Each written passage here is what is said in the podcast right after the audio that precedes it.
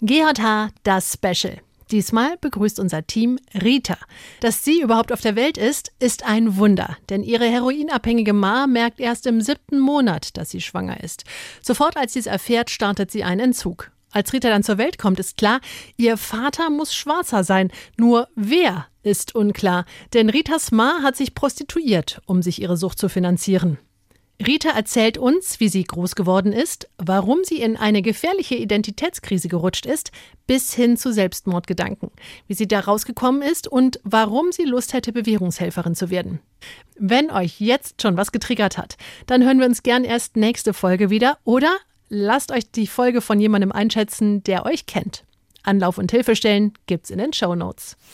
Du hast direkt nach deiner Geburt einen Zug machen müssen. Genau.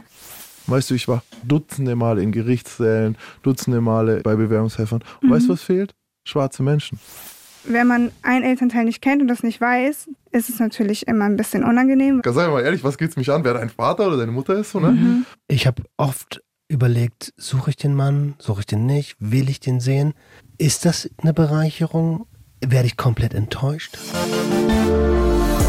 Der Gangster, der Junkie und die Hure. Ein Podcast von SWR3. Hallo und herzlich willkommen zurück zu GJH, der Gangster, der Junkie und die Hure. Hallo. Hallo. Hi. Maximilian Pollux am Start. Was geht ab? Heute war es so Hammer in der Früh. Ich hatte einen harten Morgen und du hast es gespürt. Ich weiß nicht, ob man das so sagen kann Nein. oder ob das da jetzt was reininterpretiert einen, wird schon wieder. Ich hatte einen schwierigen Morgen und dann ich kamst du rein und dann hast du mich einfach umarmt. Umarmt. Ja, das fand ich. Und deswegen habe ich ihn verschönert. Ja, das fand ich sehr liebevoll. Oh. Oh. Roman, wie geht's dir? Ich hatte auch einen harten Morgen. Roman Lemke von Sucht und Ordnung. Du hattest auch einen harten Morgen. Habt ihr nicht alle immer einen harten Morgen? Es ist oft so. Aber nicht lang. nee. Es ist oft so und es macht das Leben nicht leichter, wenn du dann so schon irgendwie in der Früh aufwachst und dann musst du eigentlich aufs Klo, und, aber es Kein geht nicht Blut und es ist alles, ach. Kann ich alles nicht nachvollziehen. Mhm. aber es tut mir leid. Es ist euch. einfach hart, ein Mann zu sein. Weißt du, das wollte ich damit sagen. wir haben es richtig schwer. Wir machen genau da weiter, wo wir vor der Aufnahme aufgehört haben. Wir sind nicht allein. Nee, wir haben heute einen Gast und zwar die Rita. Hallo Rita. Hi, ich freue mich richtig hier zu sein. Immer Herzlich noch? willkommen. Ja. ja Bist du noch nicht abgeschreckt? Noch so ein bisschen. Hast du uns jetzt noch nicht? Noch nicht ganz. Noch nicht ganz, da warten wir noch bis zum Schluss. Danke. Ja, du hast uns sehr neugierig gemacht. Du hast einen sehr krassen Lebenslauf. Ich teaser schon mal. Du hast direkt nach deiner Geburt einen Zug machen müssen. Genau. Stell ja, dich mal kurz vor. Ja, ich bin Rita, ich bin 25. Ich will heute ein bisschen über meine Familiengeschichte sprechen, weil die relativ speziell ist, sage ich mal. Vielleicht mal so ganz grob. Und zwar, wenn ich neue Leute kennenlerne, dann ist es in neun von zehn Fällen meistens so, dass Leute mir direkt eine bestimmte Frage stellen. Und zwar, woher kommst du? Mhm. Und das liegt mitunter, glaube ich, daran, dass ich einen Migrationshintergrund habe. Also diejenigen, die jetzt zuhören, die sehen das nicht, aber ich sehe nicht so in Anführungszeichen typisch deutsch aus. Also ich habe braune Haut und Locken. Du hast sehr schöne Haare.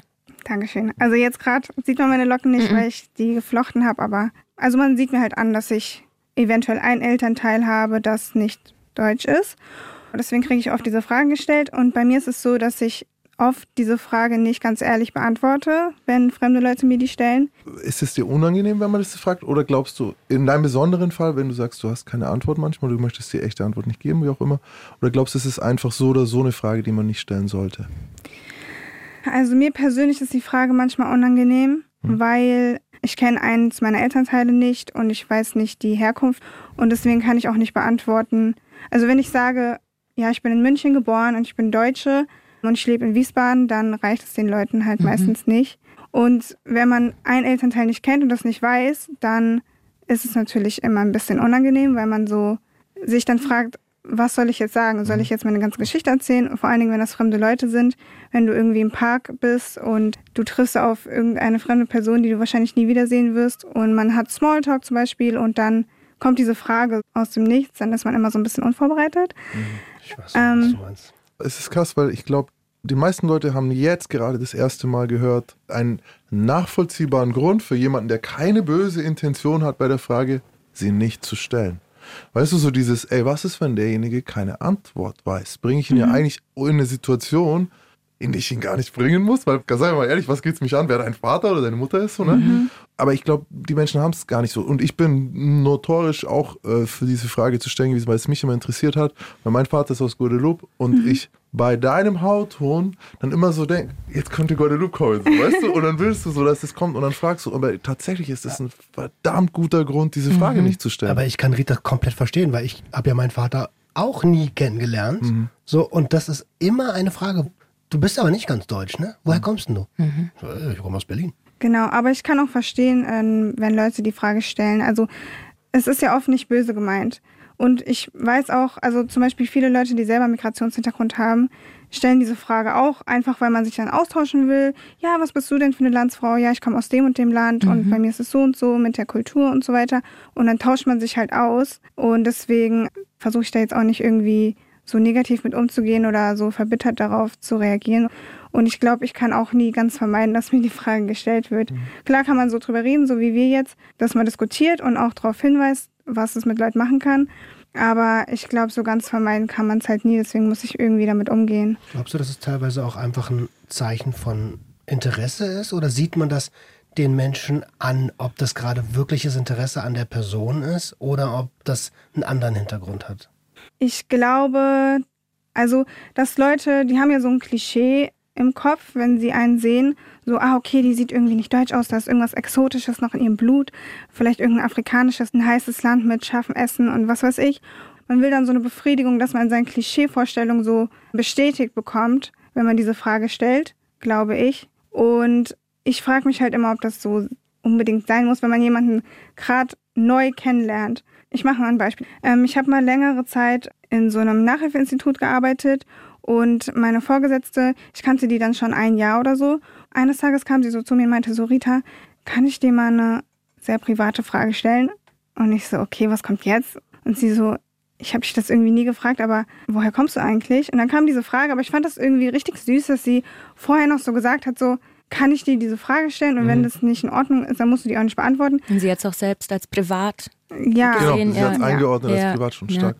Aber ich habe jetzt auch gerade überlegt, wir haben jetzt schon super viel Zeit damit verwendet, dabei ist deine Geschichte so interessant, aber ich finde, lass es uns durchziehen mit, dass wir den Leuten auch was an die Hand geben.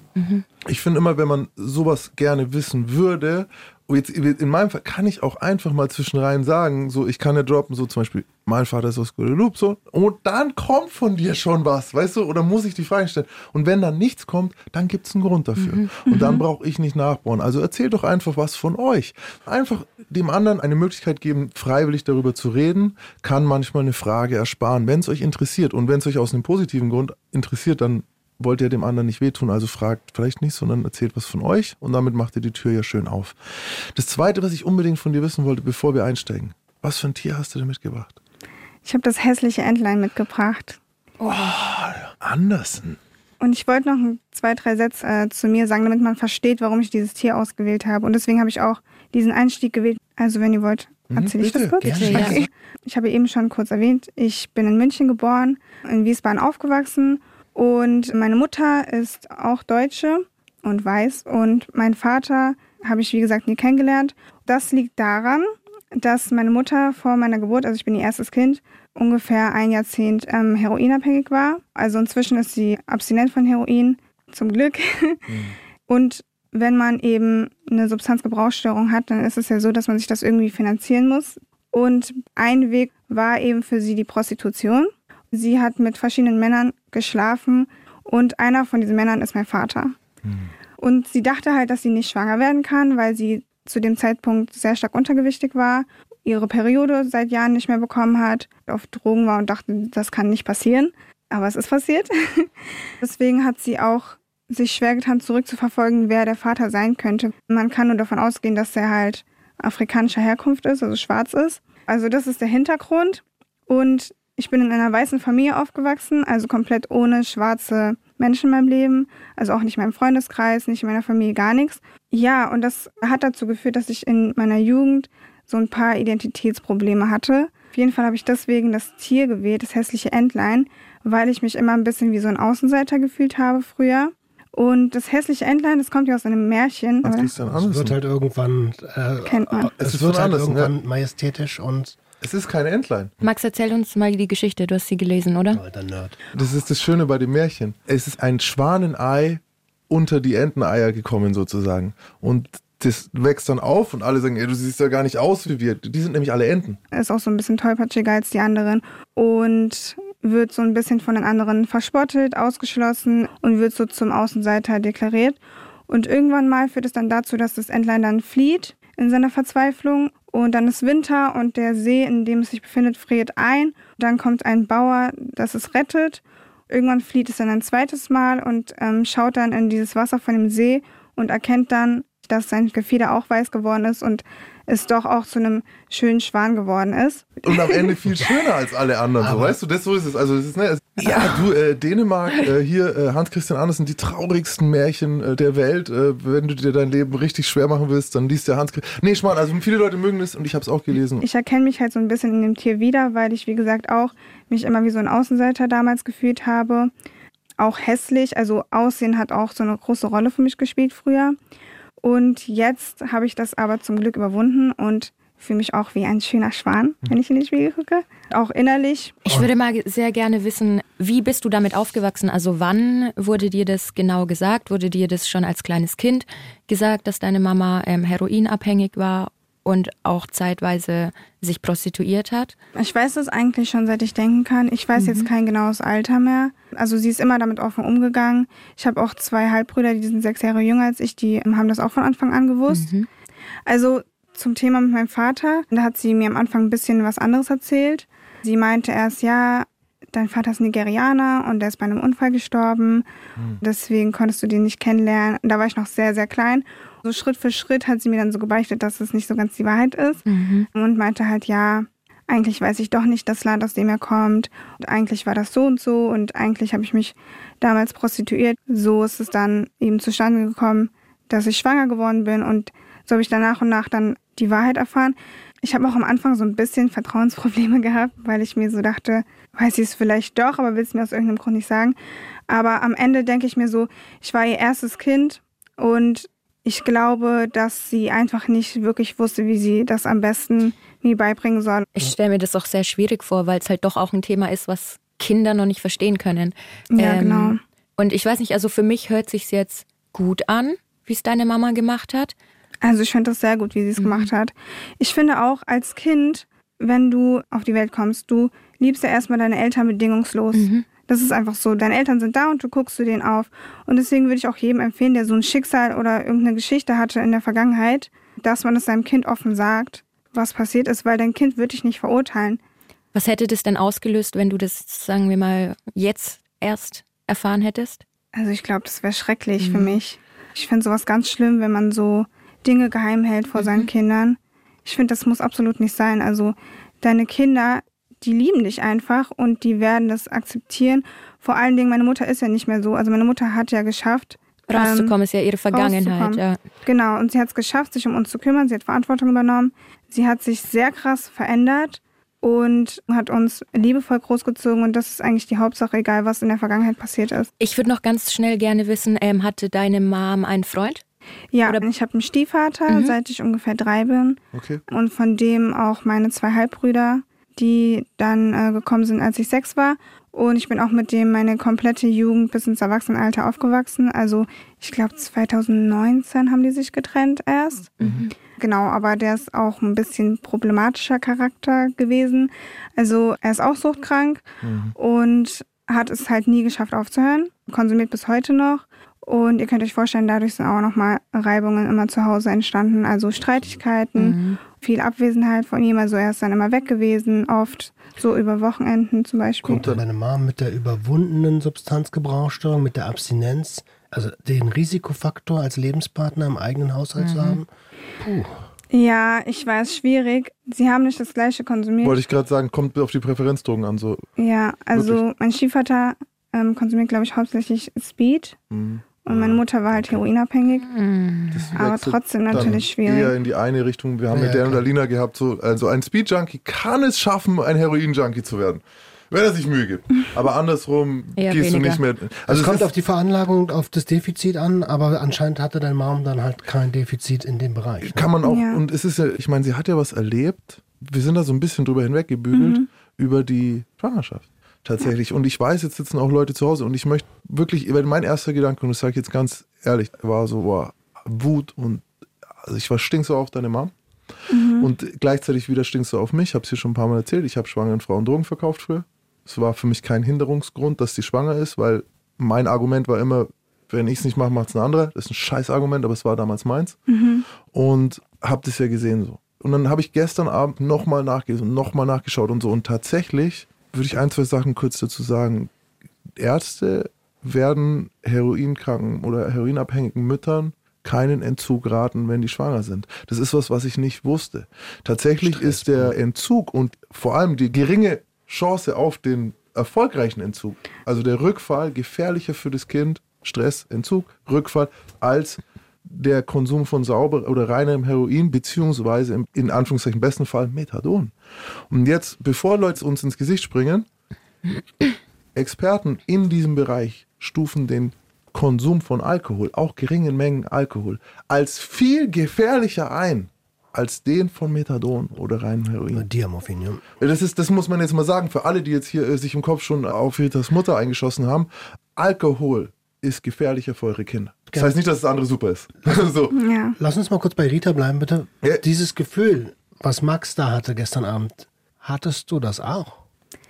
Ehrlich gesagt gar nicht, weil sie hat erfahren, dass sie schwanger ist im siebten Monat. Ach krass. Ähm, man hat es anscheinend nicht gesehen. Es gibt das manchmal bei Frauen, dass sie keinen großen Bauch bekommen, Ja. wenn die schwanger sind. Anscheinend war das bei ihr auch so. Sie hat es absolut nicht gewusst. Sie wurde dann verhaftet, halt wegen Drogenbesitz und sollte eingesperrt werden. Und dann haben die gesagt, dass sie so einen Ärztecheck machen muss, um festzustellen, ob sie überhaupt fähig ist, in Haft zu gehen. Ja, und ähm, dann wurde rausgefunden, dass sie schwanger ist. Und dann hieß es, okay, sie kann, also sie kann so nicht in Haft. Und dann hat man ihr aber geholfen und hat, also sie war auch öfter mal obdachlos in dieser Zeit. Dann hat sie ähm, einen Hotelplatz bekommen, äh, wurde substituiert und man hat ihr geholfen. Dann hat sie mich bekommen. Ähm, und genau, ich habe auch entzogen als Säugling. Ich habe leider vergessen, wie das Substitut hieß. Ich wollte gerade fragen, ja, du hast ja gesehen, nein, dass wir das, ich habe es nachgeguckt. Es ist, es ist? Morphium. Es ist Ja. eine Morphiumlösung. Also die, Ach so, es was ist, du bekommen hast. Ja, es, genau, es ist tatsächlich wir auch entziehen. ein Prozess, in dem die Babys einen ungefähr zweimonatigen Entzug machen mit einer Morphiumlösung, die sechsmal am Tag über den Tropfer, also oral verabreicht wird. Und es gibt dafür extra, ich habe es jetzt nicht genau geguckt, aber es gibt eine fünfstufige Skala, wo die Symptome gegen gecheckt werden. Das heißt also, die Babys haben Symptome, also die schwitzen, zittern, Schlafphasen sind zu kurz, Saugreflex ist super erhöht, haben immer Hunger und da gibt es eine fünfstufige Skala und nach dieser Skala wird Morphium runterdosiert. Aber bis das du doch- na, zwischen zwei und sechs Monaten Das ist doch total gut, dass, es dann, bist. dass man dann Morphium nimmt. Morphium ist sehr nah dem Endorphin. Endorphin heißt ja nur körpereigenes Morphin. Also wir stellen das selber her. Das heißt, dass das die körpernächste Ja. externe zugeführte Substanz ist. Und tatsächlich sagt man, oder man weiß, wenn die Kids den, den Entzug überleben, also wenn da nicht irgendwie aufgrund von Kreislaufproblemen oder so irgendwas schief geht, sind die körperlich gesund. Genau, ich habe auch zum Glück gar keine Beschwerden. Das heißt, es ist auch tödlich. Kann tödlich sein. Ja, alles kann tödlich sein, Leben ist tödlich, aber es ist immer so, da muss man vorstellen, wenn Babys den Entzug, aber wenn Babys die ersten sechs Monate überlegen, gibt es so viele Gründe, an denen du sterben kannst und das ist natürlich schon Stress, weil Schwitzen und Zittern heißt höherer Herzschlag, heißt, es ist einfach Stress für den Kreislauf. Was die auch machen, und da habe ich gestern Abend so, ich könnte ich fast, könnte ich weinen, schaut euch nicht an, die schreien ganz, ganz spitz, so, so grell, also greller als andere Babys noch. Fürchterlich. So. Ne, es ist fürchterlich. Und trotzdem, die Wut ist natürlich dann auch weggegangen wieder, indem ich mir, ich habe hab mir schon gedacht, so nicht so, also so, ah, weißt du was, ich werde jetzt, glaube ich, gezielt und geplant schwanger, hör aber nicht auf mit Heroin, sondern es ist so, Das hat sie ja nicht ich bin, gewollt. genau, so war es natürlich nicht. Und das ist auch nochmal wichtig für die Leute, die das jetzt so im Kopf haben, so diese. ja, und wenn sie dachte ja auch, sie kann genau, eh nicht schwanger Wenn du werden. deine Tage nicht Äh, mehr hast seit zwei ja, Jahren und, dann und, gehst du und, nicht davon aus. Und stark untergewichtig bist. ja, und noch ein Junkie bist. und nicht schwanger Genau. werden, also es nicht drauf anlegst, so, Ja. also es ist wirklich, Eine Substanzgebrauchsstörung hast. Sorry. Ja. Du brauchst eigentlich auch einen gewissen Körperfettanteil als Frau, um schwanger werden zu können. Und Aber- es ist eigentlich total unwahrscheinlich, dass sie überhaupt. Äh, dir ist klar, Schwanger was das alles heißt, ne? inwiefern? weil wir auch der Roman es auch schon gesagt hat, so dass man manchmal denkt, vielleicht gehört man gar nicht auf die Welt oder fühlt sich nicht gewollt oder so. Du bist ein Wunder. Sagt meine Mama auch. Ja, bist du ja Hat sie auch recht, ja. Sie sagt auch, Fühlst dass das? sie. Irgendwo schon. Also sie sagt auch, dass sie denkt, dass sie heute tot wäre, wenn sie nicht schwanger geworden wäre. Mhm. sie hatte halt so ein problematisches Verhältnis mit ihren eigenen Eltern und hätte sie sich nicht um mich gekümmert, dann wäre ich bei meinen Großeltern, also bei ihren Eltern aufgewachsen. Ich persönlich hatte zum Glück jetzt kein problematisches Verhältnis zu ihnen, aber sie halt. Und das war ihre Motivation, am Ende clean zu werden, weil sie gesagt hat, ich will Mhm. nicht, dass sie bei denen aufwachsen muss. Und da bin ich schon auch ein bisschen stolz drauf. Also das ist, glaube ich, echt eine Riesenleistung, das Mhm. zu schaffen. Aber auch eine große, ich will jetzt nicht Verantwortung sagen, aber auch ein großer Druck für ein Kind vielleicht, oder? Wenn man sagt, hey, du bist der Grund, dass ich noch am Leben bin. Mm, Nicht wirklich. Kannst du es vielleicht nochmal näher erklären, wie du das meinst? Naja gut, du hast mir mein Leben gerettet. Es, Ach so, dass ähm, ich was aus in- meinem Leben machen muss. Zum quasi. Beispiel, also früher im traditionellen Japan, wenn du jemandes Leben gerettet hast, äh, warst du für ihn verantwortlich. Das war jetzt da in einer anderen Reihenfolge. Also du meinst, dass ich verantwortlich für meine Mutter bin? Nur ob du dich so Ob fühlst, du dich nicht ob du es fühlst, bist. ob du es bist, Nee, du bist gar es nicht. nicht. Das ist halt eine krasse Aussage, so, ne? Ohne dich wäre ich tot. Ja, was heißt das für mich? Mhm. So, zum Beispiel auch, wie du es gesagt hast, heißt es vielleicht für mich, okay, ich muss meine Scheiße selber auf die Reihe kriegen. Oder ich muss immer Nee, funktionieren. so. Immer gut sein, ja. Mhm. Also ich habe wirklich Glück gehabt mit meiner Mutter. Also die hat wirklich alles für uns gemacht. Sie hatte ja dann auch noch meinen Stiefvater an der Backe, sag ich mal, der halt nichts gemacht hat gefühlt. Also kein Haushalt, kein Einkaufen, keine Organisation mit den Kindern. Nichts. Und wenn er seinen Job verloren hat, dann hat meine Mutter ihm Bewerbung geschrieben, dass er wieder einen neuen Job findet. Er hat gearbeitet, das will ich ihm lassen. Aber ja, alles andere hat meine Mutter alleine gemacht. Und ähm, sie hat wirklich viel für uns gemacht. Sie hat auch mit uns ähm, Sachen unternommen und war eine ganz normale Mama halt. Und trotzdem hast du gerade gesagt, du hattest Schwierigkeiten, dich zugehörig zu fühlen. Wahrscheinlich ja, Identitätsschwierigkeiten, das kenne ich super, super gut. Wie war das mit dem Gefühl, gewollt zu sein? Meinst du jetzt in meinem Elternhaus oder generell? So, sowohl als auch. Man trägt ja so ein Gefühl mit sich rum.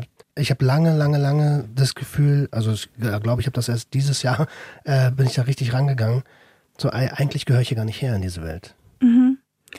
Also zu Hause habe ich mich schon immer sehr geliebt gefühlt. Also ich habe auch ein sehr gutes Verhältnis mit meiner Mutter, zum Glück. Das war eigentlich nicht so das Problem. Aber zum Beispiel in der Schule habe ich nicht so Anschluss gefunden. In der Mittelstufe, also ich rede jetzt von der Zeit fünfte bis zehnte Klasse.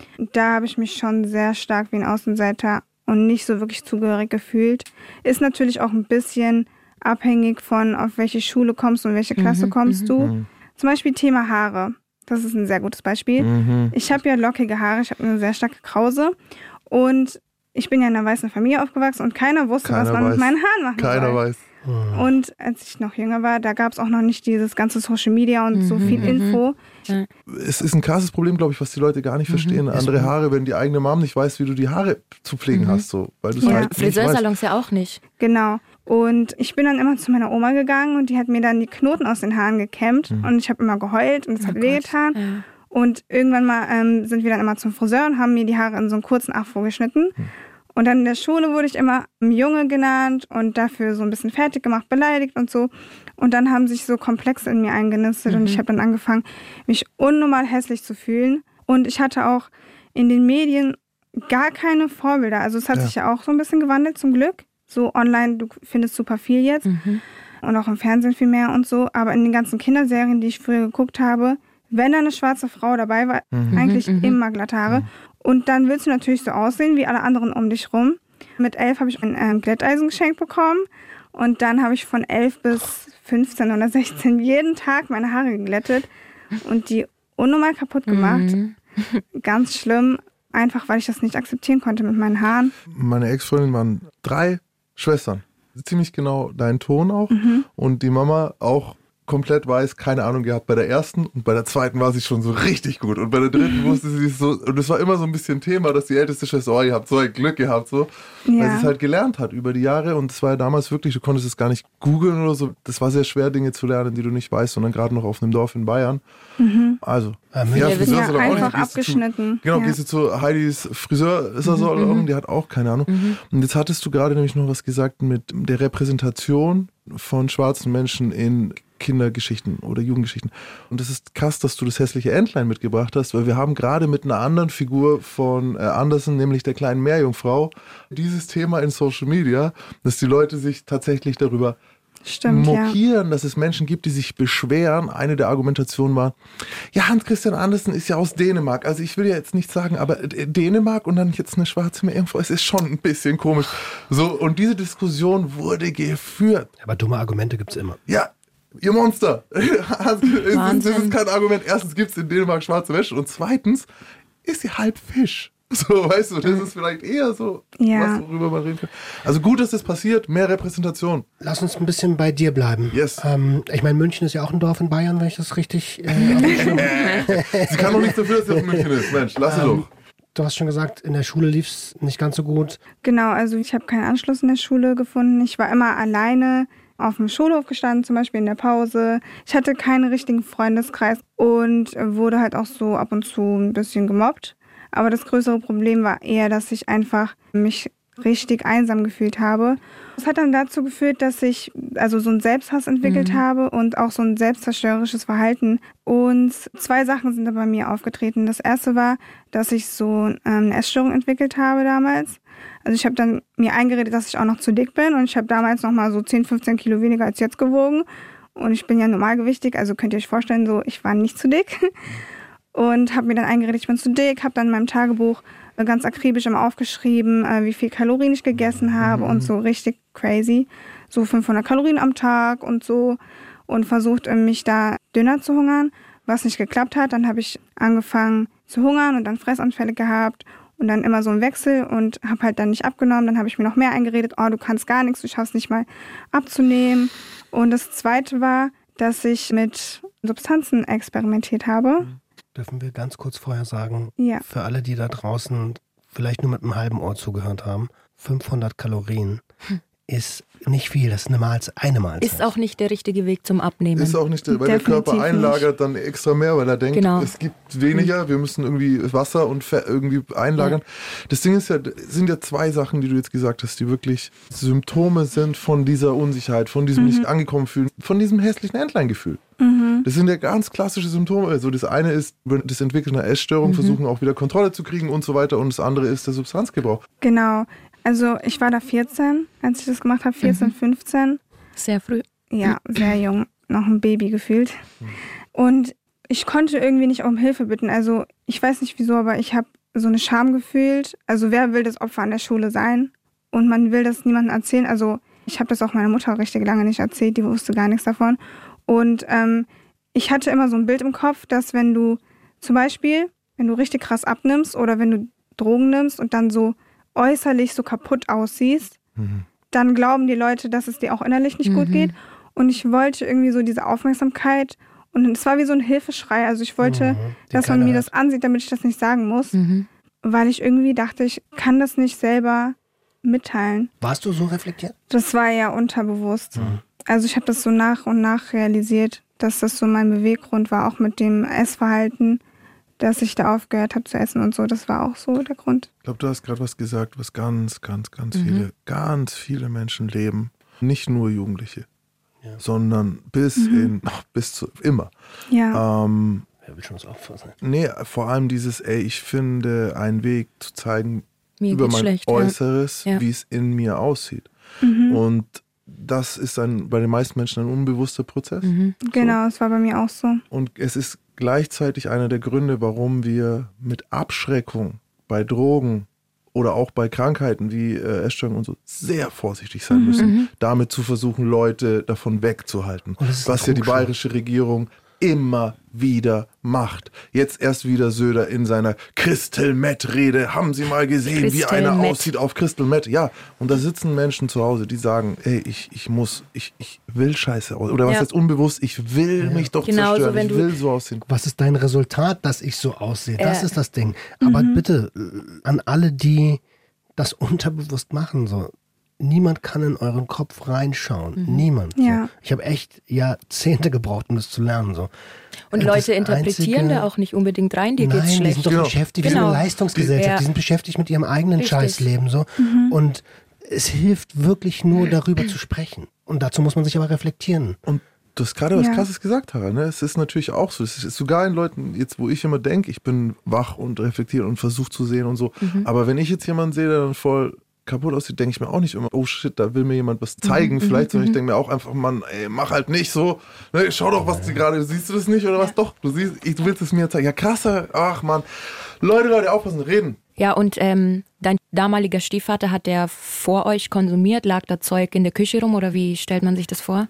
Mhm. Oder wusstest du damals auch schon, was er konsumiert? Ich wusste jetzt nicht genau, was er konsumiert, mhm. aber ich kann mich zum Beispiel erinnern, ähm, manchmal hat er sich so ein Bad eingesperrt, mhm. so über längeren Zeitraum, ein, zwei Stunden oder so.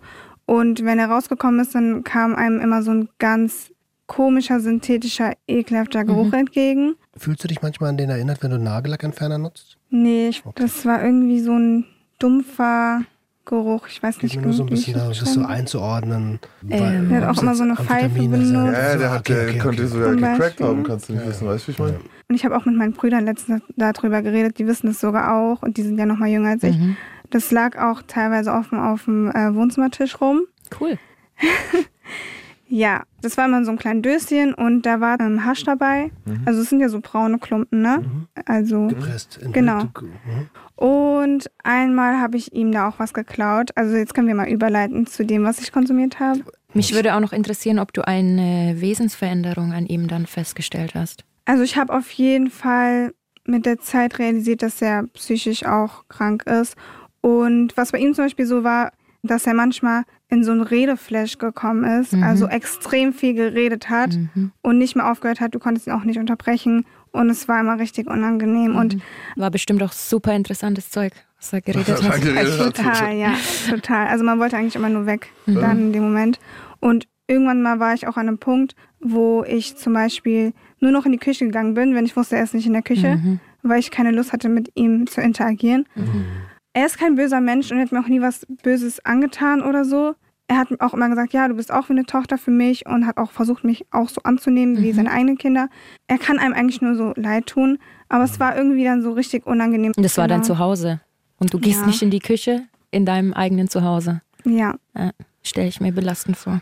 Okay, ja. ähm, Wow, ich bin geflasht. Ich habe auch jetzt schon ein paar Mal mit meinen eigenen Emotionen kämpfen müssen. Mhm. Und wir sind noch gar nicht an dem Punkt, wo du selber Substanzen mhm. ausprobiert hast. Ja. Was hast du ausprobiert und was hast du dir davon erhofft? Also bei mir war tatsächlich die Einstiegsdroge Cannabis. Man sagt ja eigentlich nicht immer, die Zigarette. Tatsächlich nicht. Ich ja. habe auch dann später mal Nikotin probiert. Ich bin mhm. zum Glück nie dabei geblieben. Alkohol habe ich auch ausprobiert. Ist auch nicht These, so meins. Die Geburt deiner Einstiegsdroge, aber egal. Hm? Ah ja, stimmt, stimmt genau. Ja. Ich würde auch sagen, dass du mit, ja. äh, mit Heroin angefangen hast. Zwar unbewusst, da aber... habe ich gar nicht dran gedacht. nee, da hast du recht. wahrscheinlich dann auch leider Nikotin, weil ich, äh, ja. deine Mom wäre der, also der erste... Joint war wahrscheinlich nicht Junkie, pur. der nicht Zigaretten raucht noch nebenher. Ja, unbewusst. Aber genau, also du hast mit Cannabis angefangen. Genau. Ähm, ich hatte eine Freundin außerhalb der Schule, ähm, die kannte ich aus der Nachbarschaft noch, aus der Kindheit. Und die kannte jemanden, der Cannabis verkauft hat. Und dann haben wir ab und zu von dem das halt bekommen.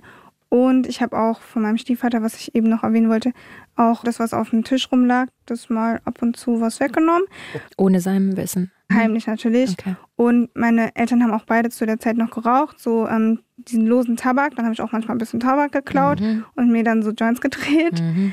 Ich habe das ehrlich gesagt vor kurzem erst meiner Mutter gesagt. Hm. Ich habe mich nicht getraut, ihr das zu erzählen, weil ich mich geschämt habe. Sie hat auch total locker darauf reagiert, zum Glück. Ähm, aber sie hat dann auch gesagt, mein Stiefvater hat sie sogar darauf angesprochen und meinte, hey, die Rita, ich glaube, die hat da irgendwie was weggenommen. Und die hat es äh, dem nicht geglaubt und hat gesagt, wie kannst du meiner Tochter sowas unterstellen ja. und so.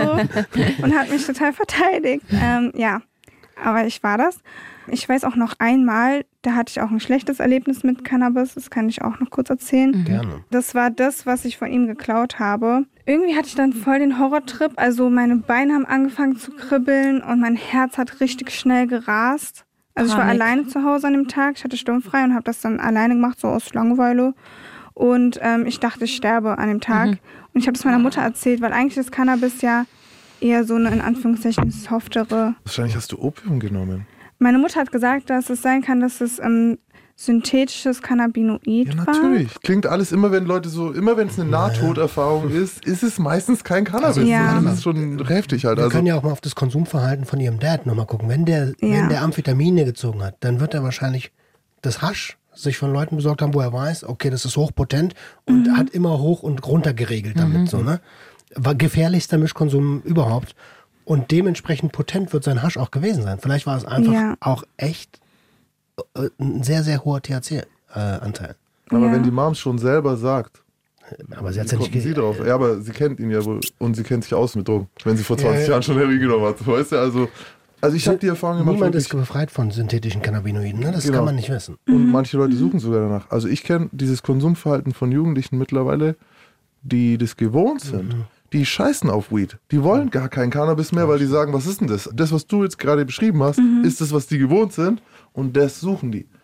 Also ich bin ja immer der Verteidiger hier von Cannabis und ich weiß, da mache ich mich auch angreifbar, aber wenn ich das Wort Nahtod höre, das ist meistens, das ist, das ist in den letzten sie gar nicht 15 Jahren ausgesprochen. aufgekommen. Aber sie ich hat gedacht, dachte- ich dachte, ich sterbe. Ich Ach so, dachte, okay, ich okay, okay, sterbe. okay. Und das ist so meistens, dann sind wir nicht mehr, weißt du? Ich dachte, ich sterbe ist schon, weil du, ich dachte, ich sterbe hast du meistens, wenn du vielleicht sogar wirklich sterben könntest. Und vom Cannabis nochmal, die letzten 2000 Jahre ist da keiner dran gestorben. Von den synthetischen Sachen, sehr viele Leute. Also, äh, ja, es ist schwierig. Ich habe ich hab in der Jugend so viele Abstürze gehabt und da habe ich auch gedacht, okay, vielleicht überlebe ich das ja halt nicht, ne?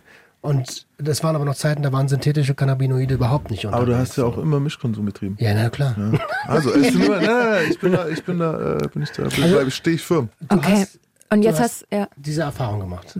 Und du sagst, es war deine erste Droge im Teenageralter. Cannabis Genau, und ja. Haschisch. Ja. Heißt, es ging dann noch weiter? Genau. Ähm, also ich hatte ja, wie gesagt, nicht so viele Freunde.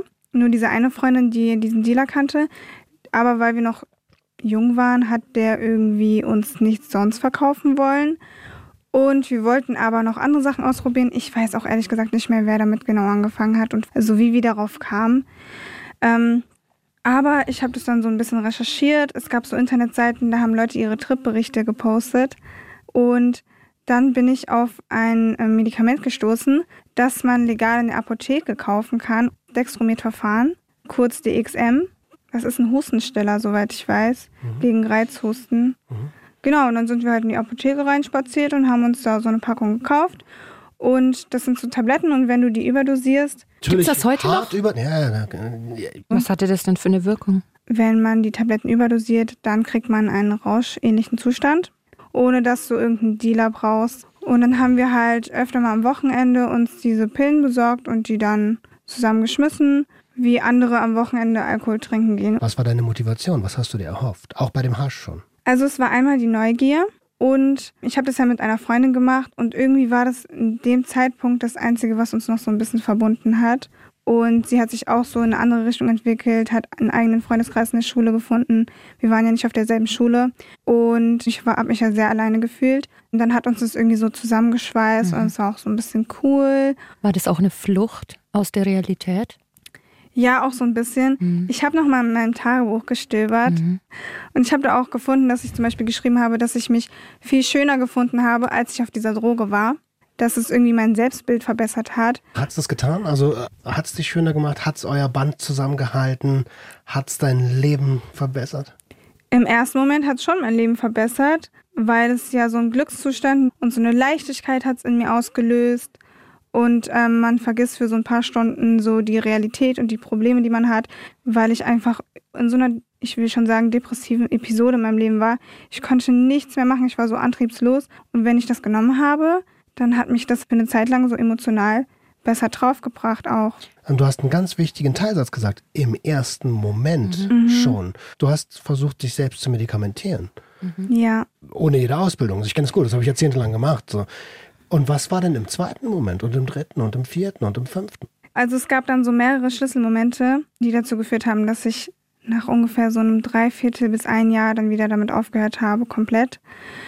Die erste Situation war, dass wir noch so eine andere Freundin von meiner Freundin mit reingezogen haben, die dann auch mit uns konsumiert hat. Eines Tages haben wir sie in der Stadt getroffen, wir waren nüchtern. Sie hat die ganze Packung geschluckt und wir haben schon direkt gemerkt, dass sie nicht alleine ähm, klarkommt, weil sie sich ein bisschen komisch verhalten hat und nicht mehr wusste, wo sie war. Und dann haben wir halt beschlossen, dass wir sie nach Hause bringen. Und wir fanden es noch total lustig, wie sie sich verhalten hat, weil sie wirres Zeug geredet hat und so weiter. Und dann sind wir die Straße entlang gelaufen zu ihr nach Hause. Und dann hat sie sich in die Hosen gepinkelt. Wir haben gelacht, wir haben ein Foto davon gemacht. Nicht um sie zu ärgern, aber um im Nachhinein auch so mit ihr darüber so zu lachen. Und zwei Sekunden später hatte sie einen epileptischen Anfall. Und dann haben wir nicht mehr gelacht. Das ist nicht lustig, ja. Ja, das ist gar nicht lustig. Und das bedeutet ja sehr viel, wenn man in die Hose macht. Also da schalten ja, Ja. ganz viele Körperfunktionen aus. Genau, aber wir waren halt noch super jung, wir waren ja 14 und wir waren total naiv und halt noch total kindlich im Kopf. Und dann haben wir natürlich total den Schock bekommen, als sie da auf der Straße gelegen hat und den epileptischen Anfall hatte. Ich weiß noch, dass ich dann den Krankenwagen gerufen habe. Die kamen auch direkt und haben sie versorgt. Ja, was soll man sonst machen? Also, Nichts anderes, ja. Nichts anderes. das ist das einzig Richtige, was man dann machen sollte. Wegrennen. Run! Nein. nein. Es ist zum Glück nochmal gut gegangen. Also, soweit ich weiß, hat sie jetzt keine Folgeschäden davon getragen. Und die andere Sache, die passiert ist, die ist sogar mir passiert.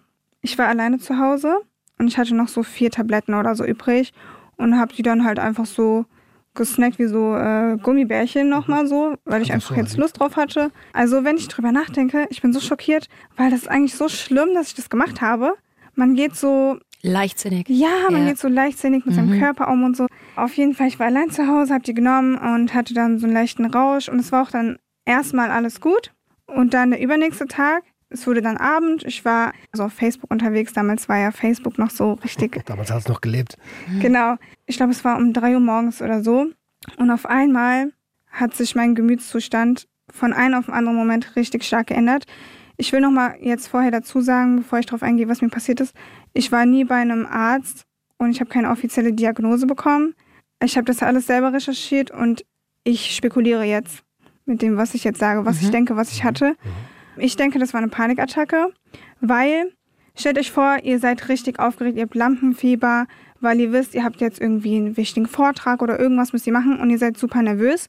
Und jetzt stellt euch dieses Gefühl vor, nur noch so 20 mal stärker und ohne Grund. Also ich saß ja am Laptop, habe einfach auf Facebook irgendwas mir angeguckt, irgendwelche Memes oder so. Es gab keinen Grund, Angst zu haben. Und von jetzt auf gleich kommt dieses Gefühl und hat mich so übermannt. Und ich wusste nicht, wie man das nennt. Ich wusste nicht, was das ist. Und hatte keine Ahnung auch von mentaler Gesundheit und diesen ganzen Sachen. Und es hat mich so erschüttert, also wirklich bis ins Markt. Ich habe mich richtig terrorisiert gefühlt. Ich hatte keine Kontrolle mehr über meinen Körper. Mir ging es gar nicht gut. Und ich weiß noch, dass ich dann zu meiner Mutter gegangen bin. Also mitten in der Nacht. Und ich glaube, ich habe gesagt, Mama, mir geht's nicht gut. Ich glaube, ich werde verrückt. Du musst irgendwas machen. Ich muss zum Arzt oder irgendwas. Ich brauche Hilfe. Und sie hat mich dann auch gefragt sogar, hast du irgendwas genommen? Hast du Alkohol getrunken? Was ist denn mit dir? Ich habe gesagt, nein, nein, ich habe nichts genommen, aber irgendwas ist mit mir. Also mein Innenleben war wirklich die Hölle gefühlt. Ich habe mich nicht getraut, ihr es zu sagen. Ja, Logo. Ich weiß nicht, ob sie das von außen so gesehen hat. Ich habe zwei Fragen. Erstens, warum hast du dich nicht getraut? Was war deine Angst, das zu sagen? Offen und ehrlich mit der Situation umzugehen. Ich wusste eigentlich, dass meine Mutter, also ich, dass ich keinen Ärger bekommen würde. Meine Mutter ist eine sehr lockere Person auch und sehr offen, sehr tolerant und alles. Aber ich habe mich so geschämt und ich hatte so ein schlechtes Gewissen. Dachtest du, du enttäuscht sie damit? Ja, Ja. und ich habe ihr das jahrelang nicht erzählt. Die hatte gar keine Ahnung davon. Äh, bis vor kurzem, weil ich irgendwie auch Angst hatte, dass sie dann so sich Vorwürfe macht, dass sie Mhm. daran schuld ist. Aber ich würde nicht sagen, Es gibt ja sowas wie Schuld auch eigentlich nicht so. Es gibt nur Resultate von Mhm. Aktionen so. Und du hast ja gerade schon ganz gut beschrieben, was bei der Panikattacke passiert ist so. mhm. Der Körper versetzt sich in den Fight-or-Flight-Modus. Obwohl du dich nicht in dieser lebensbedrohlichen Situation befindest, sagt dir dein Körper, hier passiert gerade was, ich muss jetzt weg oder ich muss kämpfen. ja, Und diese Disharmonie löst noch mehr Panik aus, weil du ja immer noch klar denkst. Du weißt ja, hier ist gerade nichts. Und dann wird das Ganze potenziert sich. Genau. Seid ihr ins Krankenhaus gegangen? nein, sind wir nicht. Meine Mutter hat dann gesagt, okay, beruhig dich erstmal, geh nochmal ins Bett, versuch zu schlafen und morgen früh gucken wir dann weiter. Sie wusste vielleicht einfach nicht, hä, was soll denn jetzt mit ihr sein? Und ich konnte auch nicht sagen, ich habe eine Panikattacke. Ich wusste nicht, was es ist. Also ich kannte es nicht dieses Wort gar definieren, ja. nicht. Genau. Dann hat sie mich wieder ins Bett geschickt und ich weiß noch, dass ich bis 7 Uhr morgens in meinem Bett saß, mit den Beinen so angezogen, also in meine Arme so um meine Beine geschlungen und so hin und her gewippt bin und so richtig geheult habe, bis ich irgendwann so vor Erschöpfung eingeschlafen bin. Also ich hatte wirklich die ganze Zeit dieses Gefühl in mir. Am nächsten Tag dann hat meine Mutter gesagt, geh mal zu deiner Oma, geh mal für die einkaufen, lenk dich ein bisschen ab, mal ein bisschen was für sie. Also ich habe auch gerne Zeit bei meiner Oma verbracht. Und ich weiß noch, dass ich dann auch dort übernachtet habe an dem Tag. Und ich weiß noch, ich hatte immer noch extreme Nervosität in mir. Und dann habe ich richtig angefangen wieder zu heulen. Meinte so, ich weiß nicht, was mit mir ist. Und meine Oma total überfordert, guckt mich so an und denkt sich so, okay, was soll ich jetzt machen? Wusstest du zu dem Zeitpunkt schon, dass DXM Depressionen verstärken kann? Du hast ja vorher gesagt, du warst schon in einer depressiven Phase. Mhm. Und dieses Medikament als Langzeitfolgen bei schädlichem Konsum hat unter anderem die Folge, dass Depressionen ausgelöst oder verstärkt werden können. War mir jetzt nicht so wirklich bewusst zu dem Zeitpunkt. Also ich dachte irgendwie auch fälschlicherweise, dass das ja nicht so gefährlich sein kann, wenn du das in der Apotheke kaufen kannst. Natürlich ist es extrem gefährlich, es ist eine synthetische Droge eigentlich.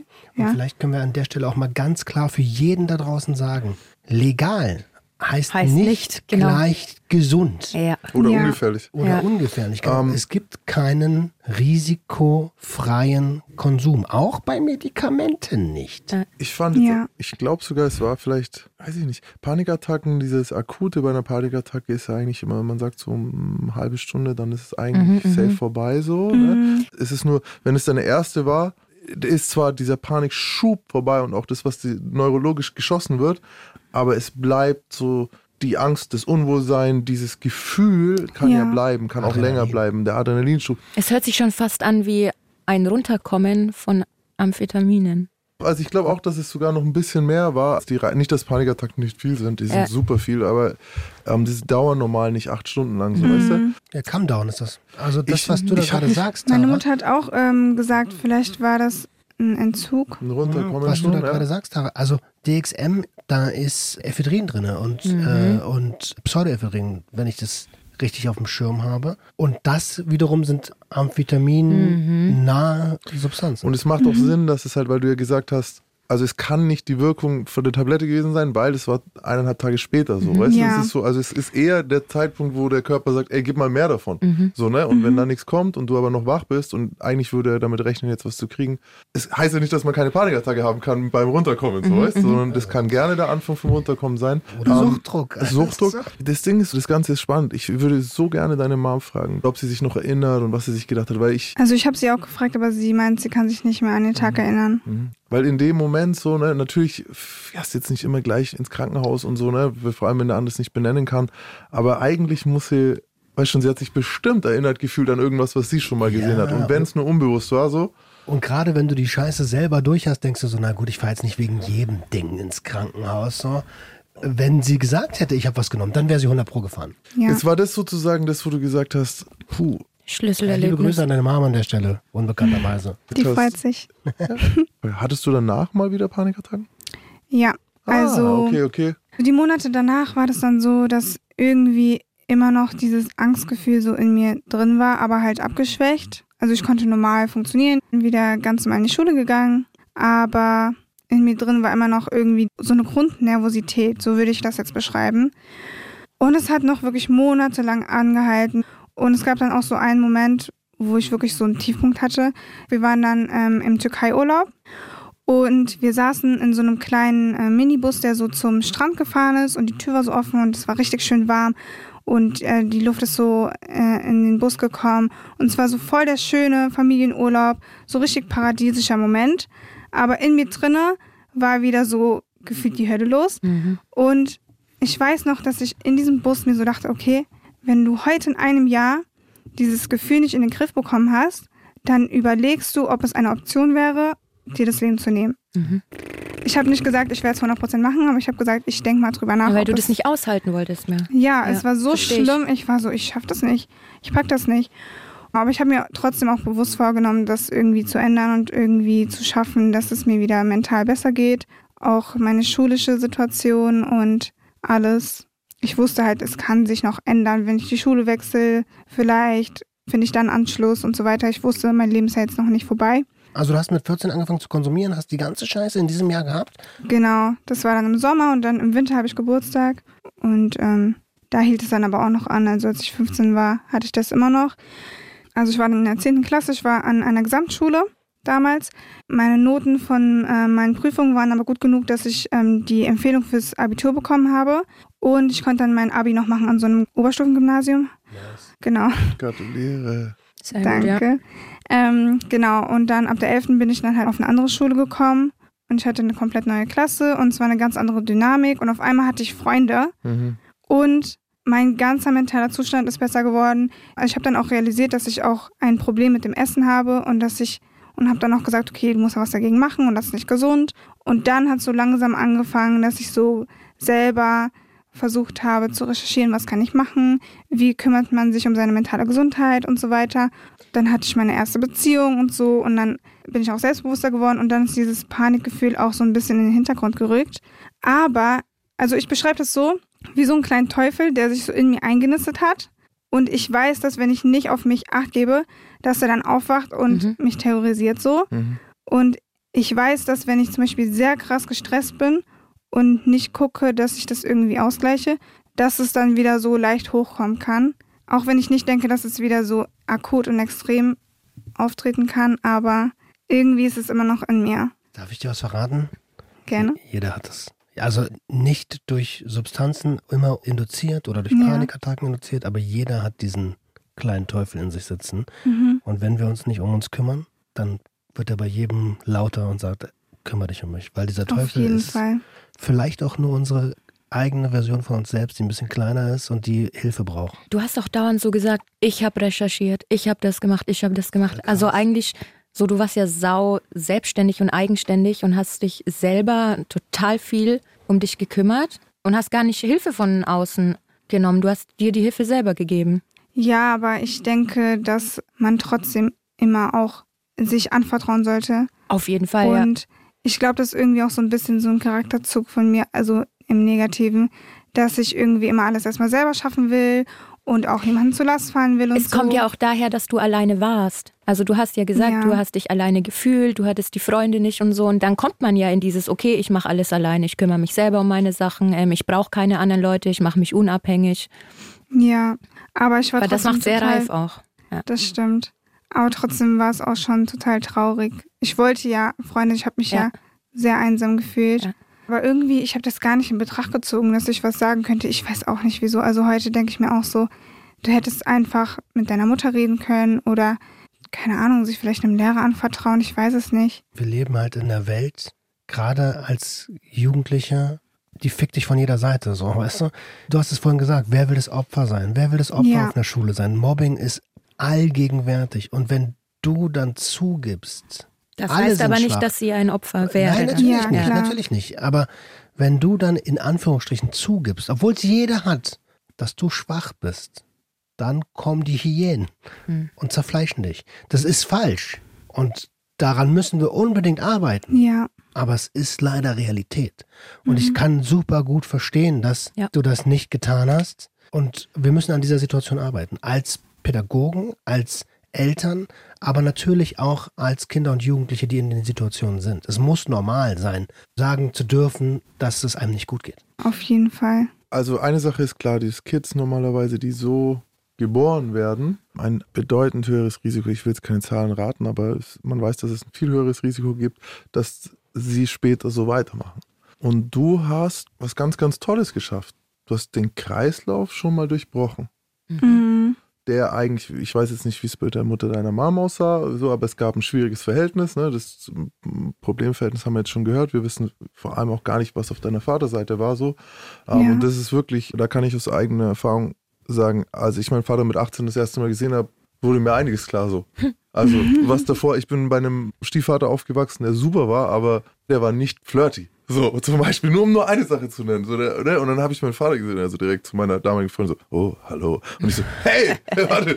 Das ist, also, als ich plötzlich und das ist nur eine Verhaltensweise so von Tausenden bis zum Suchtgehen oder wenn er Ja, es gibt wie, wie heißt es? Wir haben Spiegelneuronen. Das ist Äh, es. so, ich habe den aber nie gesehen, ja. Also habe ich seine geerbt, ohne sie gesehen zu haben. Es gibt Oh. definitiv Genetik, also da können wir auch gerne streiten, das ist gar keine Frage. Ja, Genetik mich- gibt es, es gibt Ja. aber keine Suchtgene. Da, äh, Suchtgen sind- ist ein blödes Wort, äh, Kriegergen ist auch ein blödes Wort und trotzdem sind es zwei Verhaltensweisen, die ich von meinem Vater habe, obwohl ich ihn nie gesehen habe. Du wolltest auch immer Gangster werden, obwohl Ja. du deinen Vater da nicht gesehen hast. Obwohl ich ihn nie gesehen habe. So, und mein Stiefvater war aber nie ein Gangster. Egal, worauf ich hinaus wollte, viele Dinge wissen wir gar nicht. Wir wissen nur, dass du auf einem sehr guten Weg bist, weil du studierst gerade, ne?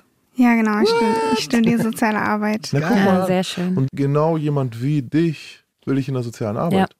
Braucht man Weißt dort. Ja. Weil das ist extrem wichtig.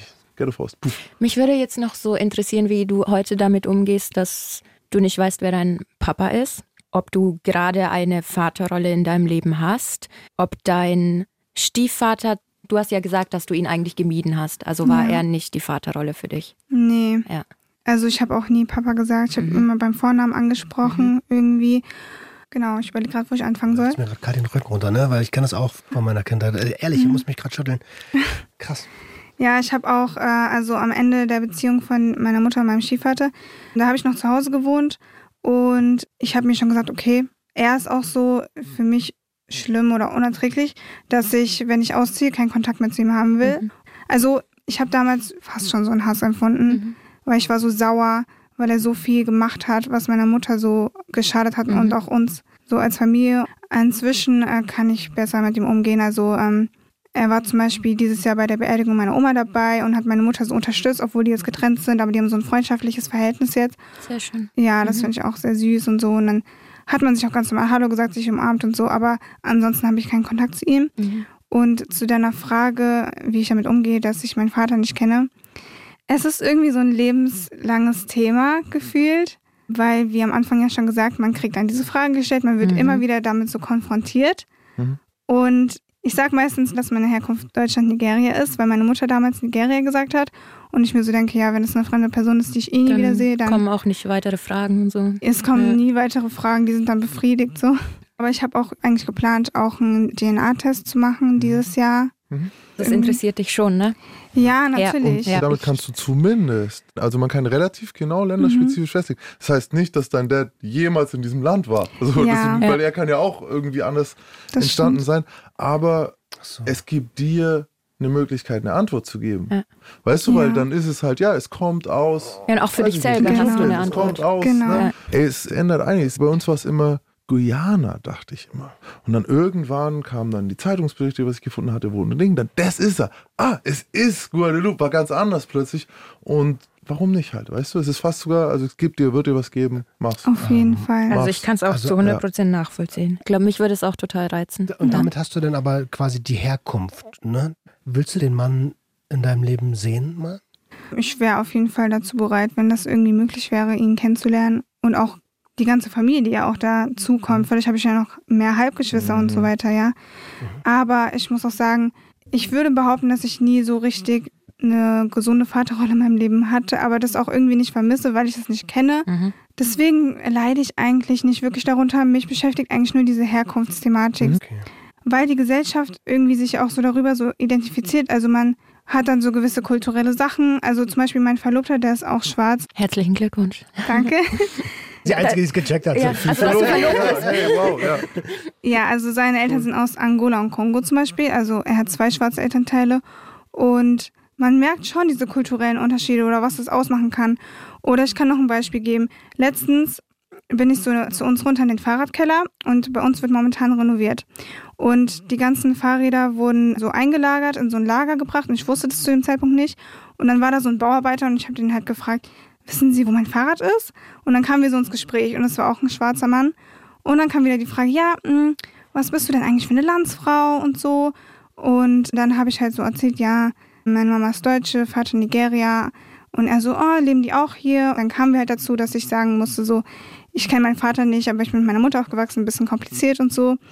Und er dann so, oh, okay, also bist du komplett ohne schwarze Menschen in deinem Leben so aufgewachsen und hat mich so ein bisschen bemitleidenswert so schon angeguckt, so. Vielleicht, weil er wusste, was du durchgemacht hast. Ja, das kann sein. Also ich weiß auch, dass er es nicht böse gemeint hat oder so.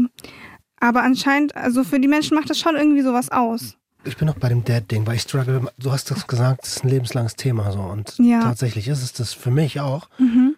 Und ich habe oft überlegt, suche ich den Mann, suche ich den nicht, will ich den sehen? Ist das eine Bereicherung? Werde ich komplett enttäuscht? Bringt Ähm, dir das was? Bringt mich das weiter so? Und Hast du eine Chance, ihn kennenzulernen? weiß ich nicht. Ich habe keinen Plan.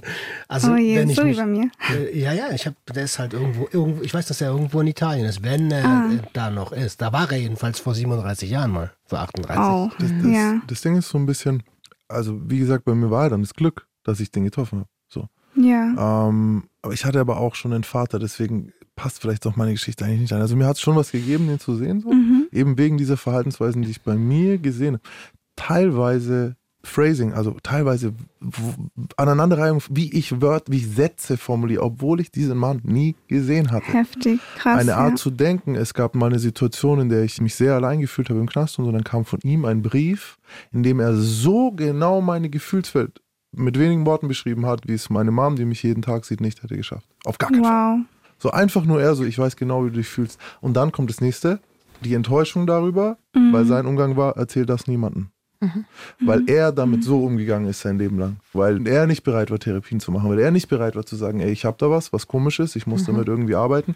Und deswegen, ich war so hin und her gerissen. Weil Auf der einen Seite, ja, das Herkunftsding, dann hast du aber eigentlich externe Faktoren genannt, so ein bisschen. Ja, die Leute draußen erwarten. Ich glaube, das Ja. kann dir auch Spaß machen. Weil zu sagen, so, hey, es ist aus Guinea-Bissau. Okay, bumm, lass mal rausfinden. Hey, was ist? Hör ich mir meine Nationalhymne an. Erstmal das Nationalgericht. Was auch immer. Ne? Finde so einen Teil der Identität. Ich, ich bin kein Fan von Flaggen und Ländern und das, ich, ich finde es alles fürchterlich stolz, auf irgendwas zu sein, wo du nichts dafür kannst, fand ich immer schrecklich. Aber einfach zum Spaß. Und dass du da eine Stimmt. Antwort hast. Ich würde darauf scheißen, was die anderen Leute sagen. So wirklich nur für dich und nimm es leicht, nimm es zum Spaß. Und jetzt am Schluss, wo ist dein Verlobter Herr Angola und Kongo. Kongo, Angola und Kongo und jetzt sagt dann die Mutter, doch nicht aus Guinea-Bissau. So weißt du, das, das kann auch ein bisschen lustig sein, Spannung machen, was auch immer. Ja? Stimmt, und es ja. kann dir vielleicht was geben, nochmal eine andere Art von Verbundenheit, wenn du dann jemanden aus dem Land mal triffst und du hast eine Antwort. Genetisch kommt mein Dad daher. Nicht mal aus der Stadt oder Ding so, ne? Das ist fucking true. Also ich weiß ja, dass der aus Italien kommt bei mir, ne? Mhm. Ich bin nie mit Italienern groß aufgewachsen, aber wenn ich Ita naja, das ist nicht ganz richtig, meine Mom kannte viele, aber wenn ich, Einen mit, zumindest auf jeden Fall. mit, wenn ich mit Italienern zu tun habe, es ist ein Zugehörigkeitsgefühl. Das ist da, sofort. Und- Und ich kenne die Person nicht, aber ich weiß, das ist einer von uns. Das ist einer von mir. Da bin ich, da gehöre ich dazu. Und das kannst du dir gönnen. Und dann kannst du, wenn du Fußball spielst, kannst du auch mal Guinea-Bissau-Trikot dir holen. Was auch immer. Einfach, weißt du nur, aber nimm das leicht. Und das andere, das zweite, was mir ein bisschen, was ich jetzt nicht klären kann, aber was mir aufgefallen ist, ist das, das mit der Vaterfigur so. Mama und Daddy-Issues sind kein Spaß, das haben wir alle. Jeder von uns hat es. Ob die da waren oder nicht. Und da wirst du dich auch weiter damit auseinandersetzen. Auf irgendeine Form so. Weißt du, so, Ja. ich habe immer das Gefühl, so, das hat meine Mama, glaube ich, mal gesagt, so dieses besser keinen als einen schlechten, so, ne, so irgendwie. Aber das hinterlässt auch Spuren. Auf jeden Fall. So bist du so extrem reflektiert. Ich habe so eine Hoffnung auf diese Generation. Ihr seid so eine tolle Generation, echt wirklich. Also, das Magst ist du- Wahnsinn. Magst du uns, wenn Max mit der Lobhudelei fertig ist, die total berechtigt ist übrigens, ähm, Bin einen. Ausblick, äh, einen Au- Ausblick, einen Ausblick, Gib uns mal einen Ausblick. einen Ausblick, wo der majestätische Schwan seine Zukunft sieht. Praktikum bei den Sichtweisen. Warum nicht? Ja, Eigentlich. eben. Nee, ich wollte nur mal Aber- kurz so. Gerade äh, wo du das ansprichst, ähm, ich habe das auch schon, dass ich überlegt habe, in Richtung Bewährungshilfe zu gehen. Und dass mich auch deine Videos richtig äh, inspiriert haben, die du mit deinem alten Bewährungshelfer gemacht hast. Mhm. Ich finde das mega spannend und ich versuche da auch einen Platz zu bekommen. Mhm. Also einen Praktikumsplatz. Muss mich mal informieren, ob das geht, aber das interessiert mich zum Beispiel sehr. Also kann ich mir Also sehr gut vorstellen. Dich- Verein in dem Business, der nicht weit weg von ist, wo du lebst. Mhm. Ähm, Und da müssen wir nochmal ganz klar sagen, das ist eine meiner, wo wir immer reden von, wir haben angefangen mit Repräsentation. Und weißt du, ich war dutzende Mal in Gerichtssälen bei Bewährungshelfern. Und weißt du, was fehlt? Schwarze Menschen. Tatsächlich. Weil auch ganz klar muslimische Menschen. Und da werde ich immer eingefallen, wenn ich sage, oh, der will äh, muslimische Richter in Deutschland. Ja, weil wir haben super viele muslimische Angeklagte. Und dann ist es eigentlich, Logisch. es ist, gerade Jurastudium ist extrem undurchlässig. Soziale Arbeit durchlässiger das Studium. Aber trotzdem fehlt es an den Positionen, die vom Staat besetzt sind, an repräsentativen Charakteren. Das muss ich ganz kurz erklären. Warum? Euch gegenüber sitzt ja dann jemand, der sich im besten Fall mit der Person identifizieren kann und sagt, hey, guck mal, die sieht aus wie ich und hat aber den Job beim Staat und es scheint, macht einen glücklichen Eindruck, ist sogar noch nett, versucht mir zu helfen. So, das kann ich werden. Oder verurteilt mich gerade zu zehn Jahren. Verurteilt mich gerade zu zehn Jahren, sieht aber aus wie ich. Das, das macht einen Unterschied, ob der, der dich verurteilt seit zehn Jahren ganz anders aussieht. Ja, weißt ja, du, dann, ist, dann haben wir nämlich den Negativeffekt, weil dann kann ich wieder sagen, das ist nicht meine Schuld, sondern äh, äh, hier, die, die so aussehen, sind gegen. Ja, Weißt du, absolut. was ich ja, ja, voll, Und wenn du als dein Leben lang so, die Cops, die dich kontrollieren, sind weiß, die Staatsanwälte, die dich anklagen, sind weiß, die Richter, die dich verurteilen, sind weiß und am Schluss ist der Bewährungshelfer, der dir helfen soll, weiß. So, Verstehe dich ich brauchen wir. Wer hat Bewährungshelfer? Ich sage das nochmal Ja. nicht, aber wer hat Bewährungshelfer?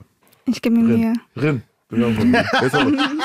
Bestimmt ganze viele Zeit gekämpft und dann so, ah, fuck, verkackt auf dem gegendert. letzten Meter. Ich bin auch schon 40. Ey, das Okay. war so gut. Ey, danke für den Input. Du hast mich heute hart inspiriert. Ey. Danke Sehr für die offen. Einladung, dass ich hier sein darf. Und auch sehr interessant. Ja. Das freut mich. Okay. Ich war so aufgeregt auf der Fahrt hierher. Da war keine Ruhe. Du musstest aber keine Angst haben. Also war es so schlimm? Nee, gar nicht. Ja, und du hast es auch voll gut gemacht. ich habe auch gemerkt bei den anderen Gästen, dass ihr immer so total einfühlsam mit dem umgegangen seid und alles. Deswegen habe ich mich auch getraut, herzukommen. Und ja, es war nur diese Voraufregung. Ich glaube, es ist normal, oder? Ist normal, aber es war auf jeden Fall eine Bereicherung für uns mich. und den Podcast und sicherlich auch für die Zuhörenden.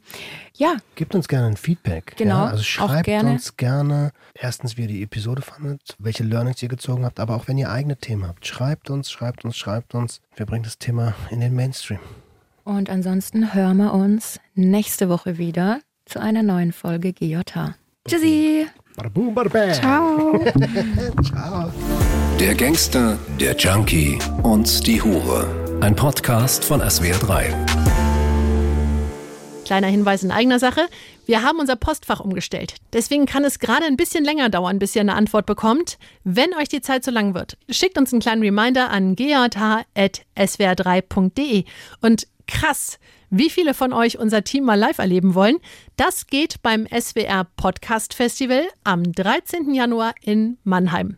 Nur Tara ist dann nicht am Start. Da geht es um das Thema Anonymität. Aber auch die Jungs lohnen sich. Versprochen. Tickets gibt's unter podcastfestival.de.